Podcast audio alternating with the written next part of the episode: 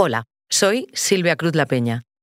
Antes de que empiece el episodio de hoy, quiero recordaros que este fin de semana, en colaboración con Podimo, también tenemos Hoy en el País. Mañana os ofrecemos un análisis de las noticias que han marcado esta semana que termina. Y el domingo seguimos el día a día de Isabel San Pietro, que con 32 años tuvo que aprender a sobrevivir a la frase tienes cáncer de mama. Y hoy ha sido especial ha sido un día muy especial, ducharme como siempre para ir bien limpita y sin cremas restantes porque no puede haber crema de la zona radiada. Y entonces me fui a por el desayuno. Para el desayuno compró dulce y salado. No sabía qué era lo que más le iba a gustar a los técnicos que trabajaban en el departamento de oncología. Porque al final es gente que ven es un trabajo muy complicado porque al final ven a gente que lo está pasando muy mal, ¿no? Y, tener que estar allí siempre con una sonrisa, ayudando, ¿no? Pues creo que también se lo merecían y, y me planteé allí. Ahora sí, os dejo con el episodio de hoy.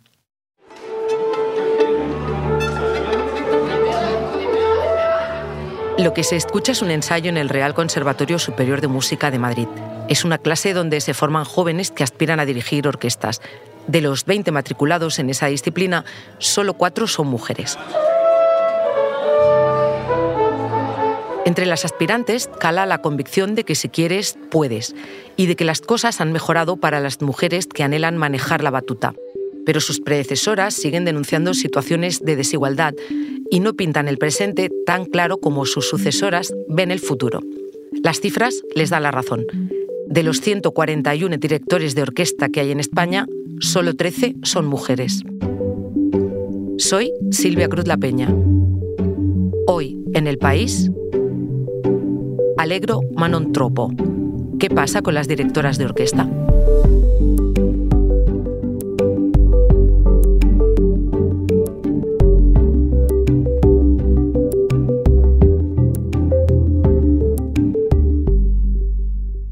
Para explicar lo que vio y averiguó tras su visita al Real Conservatorio de Música de Madrid está aquí mi compañera del país, Virginia López Enano. Hola, Virginia. Hola, Silvia, ¿qué tal? Virginia, eh, cuéntame, lo primero, ¿por qué fuiste al Real Conservatorio de Música de Madrid? Bueno, el tema de las directoras de orquesta llevaba un tiempo de actualidad, eh, porque en enero el presidente de la Filarmónica de Viena eh, dijo que ninguna mujer estaba preparada para dirigir el concierto de Año Nuevo, y también por la película Tar, que retrata, bueno, es una vida ficticia, pero retrata a una directora de orquesta. Entonces, la idea era un poco ver pues cómo está la situación, si hay desigualdad, si no, y la mejor forma pues era yendo a un conservatorio y a hablar con las futuras generaciones de directoras. Y dime, ¿qué es lo primero que te llamó la atención cuando empezaste a hablar con estas chicas? Eh, lo que más me llamó la atención hablando eh, con las alumnas es que a ellas nadie les ha dicho que no pueden ser directoras de, orquesta. Eh, y es importante porque a muchas directoras que están ahora en primer nivel sí, sí que se lo han dicho. Em, las profesionales además están ya cansadas de que siempre se les pregunte lo mismo porque ellas quieren que se les pregunte por, por música, ¿no? Pues lo mismo que a sus colegas hombres y, por sus proyectos, por su forma de entender eh, un compositor, quieren hablar de música. Pues hagamos una cosa, si te parece, Virginia. Hablemos un poco de esta profesión, primero, antes de hablar de los casos concretos. Y hagámoslo, si te parece, escuchando uno de esos ensayos. Claro.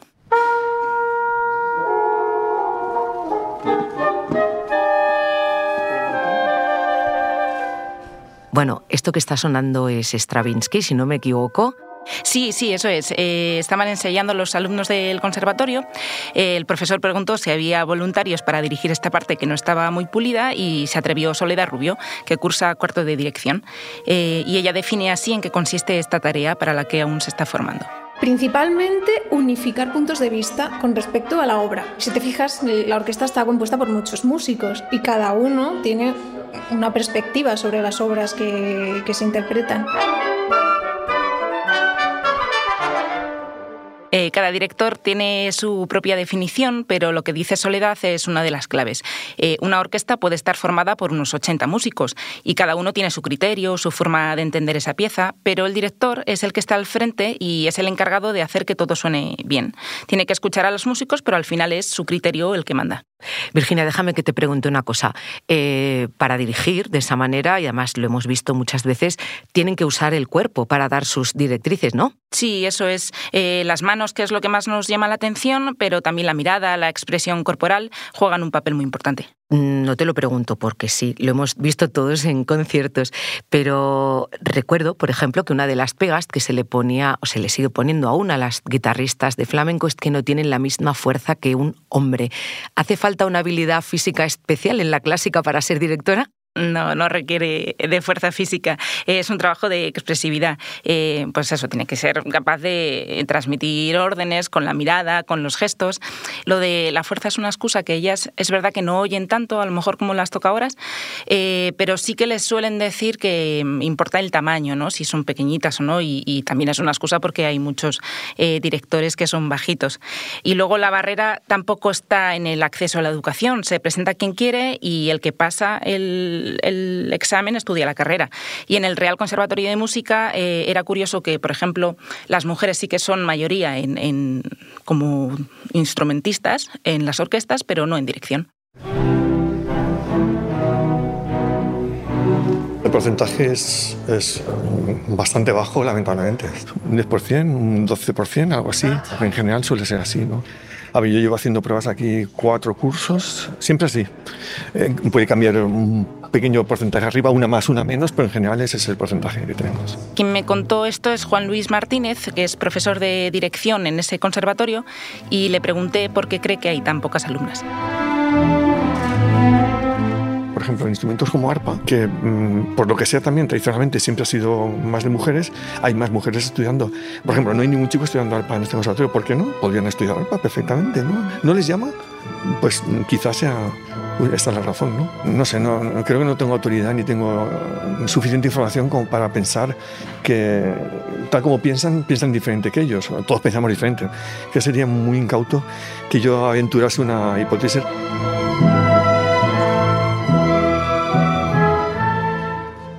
A ver, Virginia, eh, por lo que cuenta el docente, eh, está el peso de la tradición, de los roles de género que han adjudicado unos instrumentos a los hombres, otros a las mujeres. También hay una manera distinta de pensar, dice el profesor. Eh, ¿Alguien en tus entrevistas en el conservatorio te habló de machismo? No, la verdad que las alumnas no. Hubo una pequeña referencia de una de ellas eh, que sí me comentaba que era directora de la banda de su pueblo y que a nivel eh, de, bueno, del pueblo sí que llamó la atención que fuera una mujer, pero más allá de la sorpresa inicial eh, no, no tuvo más problemas. Y ellas saben que algo debe haber, pero que tampoco le da mucha, mucha importancia. Escucha, por ejemplo, a Soledad. Yo creo que si lo pensamos somos nosotras las que nos cerramos puertas. Al final dices, si aquí no voy a conseguir nada, pues ¿para qué voy a hacer la prueba? A Soledad le animaron en casa, no tuvo problemas. El resto de sus compañeras igual, Laura de las Heras, Marta Fernández y Verónica Sánchez. Y Soledad lo comparaba, por ejemplo, con el caso de su hermana, que quiso estudiar ciencias puras y que en su clase también había solo dos chicas, pero que ella lo estudió igual. Virginia, ahora me sigues contando. Ahora volvemos.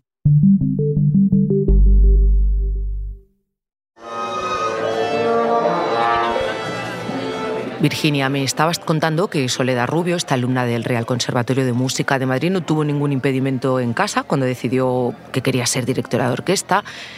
Pero también se habla mucho en estos casos eh, de la importancia de los referentes, ¿no? de que las chicas tengan mujeres profesionales donde mirarse y ver que eso que quieren o que sueñan es posible. ¿En quiénes se fijaron estas alumnas con las que hablaste? Eh, pues escucha lo que me contó Soledad porque va en la línea también de lo que respondieron las demás.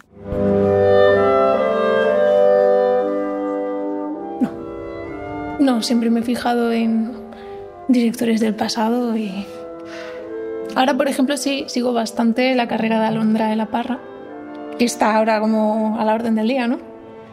Y, sí, que intento intento mirar más pues directoras mujeres, pero pero sí que antes me fijaba en hombres. Aunque Silvia, eso que me contaron Soledad y sus compañeras no es raro si tenemos en cuenta que al podio también son pocas las que llegan. Espera, espera, el podio, ¿qué es el podio? ¿Son las mejores? No, el escaloncito donde suben los directores. Ah, eso. Vale. pues a ese podio, eh, según el informe que hizo la Asociación Mujeres y Música en 2022, dedicado a la música clásica, solo llegan el 8% de las mujeres. Es decir, hay 13 directoras frente a 141 directores. Pero Virginia, esa cifra es menor incluso que la de alumnas de dirección que viste tú en el Real Conservatorio de Madrid, donde el profesor te dijo que era entre un 10 y un 12%. Así es, y eso explica que las autoras del informe, que también elaboran otros sobre otros estilos musicales, concluyan que el de la clásica es el más masculinizado de todos. Porque una cosa es estudiar la carrera y otra poder dedicarte a ello, y si las barreras están en el acceso al mundo profesional, la cosa se complica. Virginia, ¿hablaste con directoras en ejercicio? Sí, con Irene Delgado Jiménez, que cursa una beca en Austria con Merin Alsop, que es una de las pioneras, en dirección con Virginia Martínez, que lleva mm, varios años eh, al frente de la Orquesta Sinfónica de la región de Murcia y que es una de las dos únicas directoras titulares que hay en España, que la cifra también es elocuente. Y también con la mexicana Alondra de la Parra, que es una de las directoras más mediáticas ahora mismo. Y es la directora en la que ahora se fijan Soledad y sus compañeras. Ella tampoco tuvo objeciones en casa. Una vez mi padre me dijo, ¿y, tú por qué no te dedicas a ser directora de orquesta? Y fue como, como una idea que sonaba muy loca en ese momento, porque pues no había ningún referente mujer que yo pudiese copiar o seguir, ¿no? Este, como, ah, bueno, voy para allá. Como ves, Silvia, su inicio en casa fue como el de Soledad, pero el entorno era algo distinto cuando me acuerdo cuando se lo decía a amigos de mis padres, ¿no? Yo quiero ser director de orquesta y la respuesta inmediata era, pero no puedes porque eres mujer. ¿Cómo vas a ser si eres mujer? Y no lo decían con, con mala onda, ¿no? Era, era simplemente lo que les salía en, la mente en ese momento. Ella ha tocado en algunas de las orquestas más importantes e incluso se barajó su nombre para ser titular de la Orquesta Nacional en España y ya con 42 años tiene suficiente bagaje para echar la vista atrás y hacer un poco de balance. Por ejemplo, el hecho de que haya más mujeres no sirve solo para que se miren quienes quieren ser directoras, sino para que el resto del mundo deje de verlas como algo raro. Para cambiar la mirada, claro. Eh, sí, en varios aspectos. Además, como contaba Soledad al principio de este podcast, dirigir es también imprimir un sello a la obra de otros y eso se nota en más cosas que en la dirección de músicos. Por ejemplo, otra de las eh, músicas que entrevisté, Irene Delgado Jiménez, dirigirá en el Palau de la Música el oratorio Isaco de Marian Bon Martínez, una compositora del siglo XVIII de origen español y discípula de Haydn. Podría haberla rescatado un hombre, esta obra de 1781, pero el caso es que lo ha hecho una mujer. Lo ha hecho una mujer, efectivamente. Entiendo que ese cambio en la, en la mirada, Virginia, eh, dejar de verlas como algo extraño, exótico o residual, es para que las vean también como iguales. Eh, me pregunto si también a la hora de contratarlas y en sus condiciones laborales. ¿Te contó algo Alondra de la Parra sobre desigualdad salarial? Sí, Alondra me contó que le ha pasado varias veces, de hecho es un tema del que no le gusta hablar mucho, pero eh, sí que me contó un caso que, bueno, era una orquesta que quería desde hace tiempo trabajar con ella, lo consiguieron, al final llegar a un acuerdo, entonces cuando le dieron pues, un poco el caché, lo que Alondra cobraría, le pareció poco y pidió un poquito más. Lo que pasa es que la orquesta se negó tajantemente, no puede ser más por estatuto, este es el límite, y luego también le pidieron que recomendara un solista. Y al poco tiempo, pues Alondra se enteró de que ese solista sí que le acabaron pagando más. Bueno, le ha pasado eso más veces y también cree que la solución es un poco complicada porque en el fondo no hay transparencia a la hora de establecer cuánto cobra un director de orquesta. Son al final es arte y poner valor a eso es complicado. Y también me explicó algo más. Lo que sí te digo es, que no es nada fácil eh, llevar esta profesión como madre, por ejemplo. Este, entonces, si quieres ser mamá eh, y quieres esta profesión, pues realmente eh, es, yo diría, eh, oscila entre lo imposible y lo casi muy imposible. Obviamente viajé con mis hijos durante sus primeros seis años de vida, a todos lados donde iba yo iba, tenía que correr por mi cuenta, ¿no? Las, las, las orquestas, o sea, rara vez había una orquesta que te decía, ah, yo te ayudo a hacer la reservación del hotel, o sea, todo lo tienes que hacer tú y pagar tú.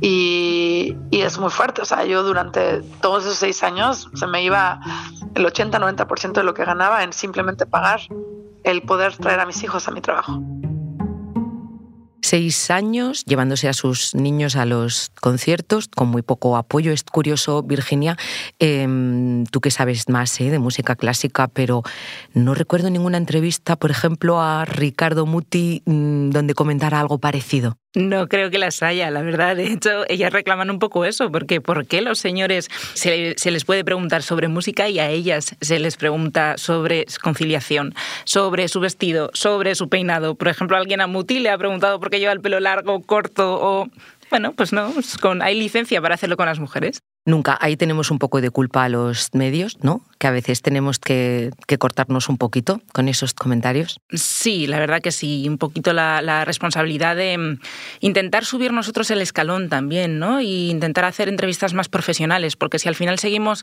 fijándonos en, la desigualdad, pero no encontramos mm, soluciones, en el fondo sigue siendo parte del problema. Virginia, pero está ahí la desigualdad todavía y, por lo que me explicas, por lo que oigo que te contó Alondra de la Parra, está claro que está ahí, pero también que el decalaje está entre eso que te contaba Soledad, alumna, y lo que te cuenta Alondra, profesional, parece que está ahí, ¿no? En ese intermedio. Sí, eso es. De hecho, mm, bueno, pues a lo mejor ellas, las alumnas, ahora no, no ven eh, esa desigualdad, no son conscientes, pero luego cuando llegan al mundo laboral, sí. Por ejemplo, le pasó a, Irene, eh, que me contaba que ella, bueno, cuando decidió que, mira, yo quiero ser directora de orquesta, tenía una prima que era pianista, era muy buena, y se lo contó. Entonces la prima, obviamente, la ayudó, pero le dijo, tú sabes dónde eres consciente de, dónde te estás metiendo, ¿no?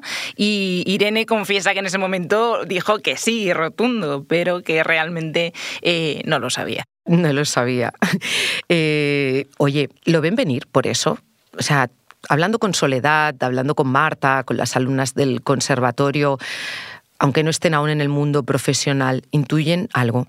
Eh, en ese sentido, se lo cuente la frase que me dijo Soledad Rubio, la alumna de cuarto de dirección que hemos escuchado al principio.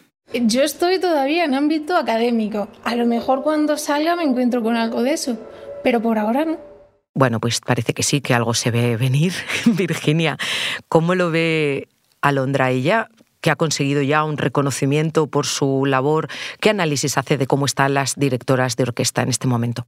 Pues había algo en común eh, con las alumnas que entrevisté en ese deseo de querer hablar de música clásica, un mundo que no podemos obviar que es muy particular, machista en ocasiones.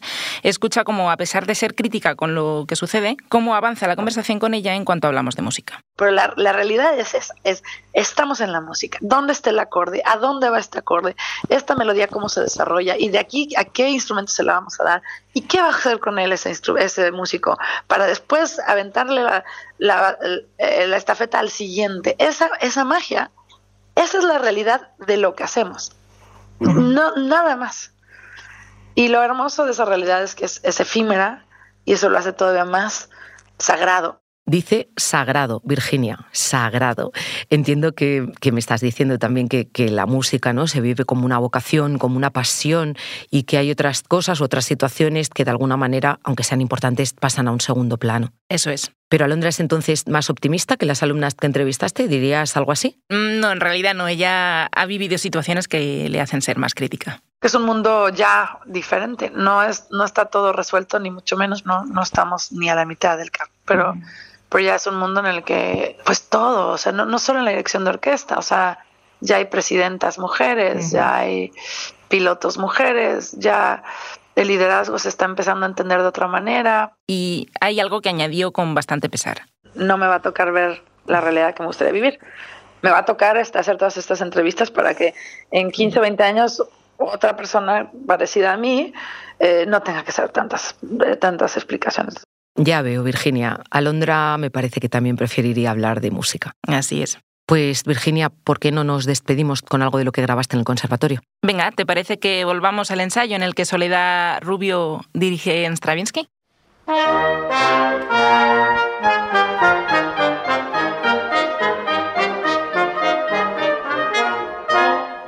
Me parece estupendo. Y oye, apunto el nombre de Soledad, a ver qué sucede en esos 20 años de los que te hablaba Londra, a ver qué ha cambiado. Gracias, Virginia. Gracias a ti, Silvia.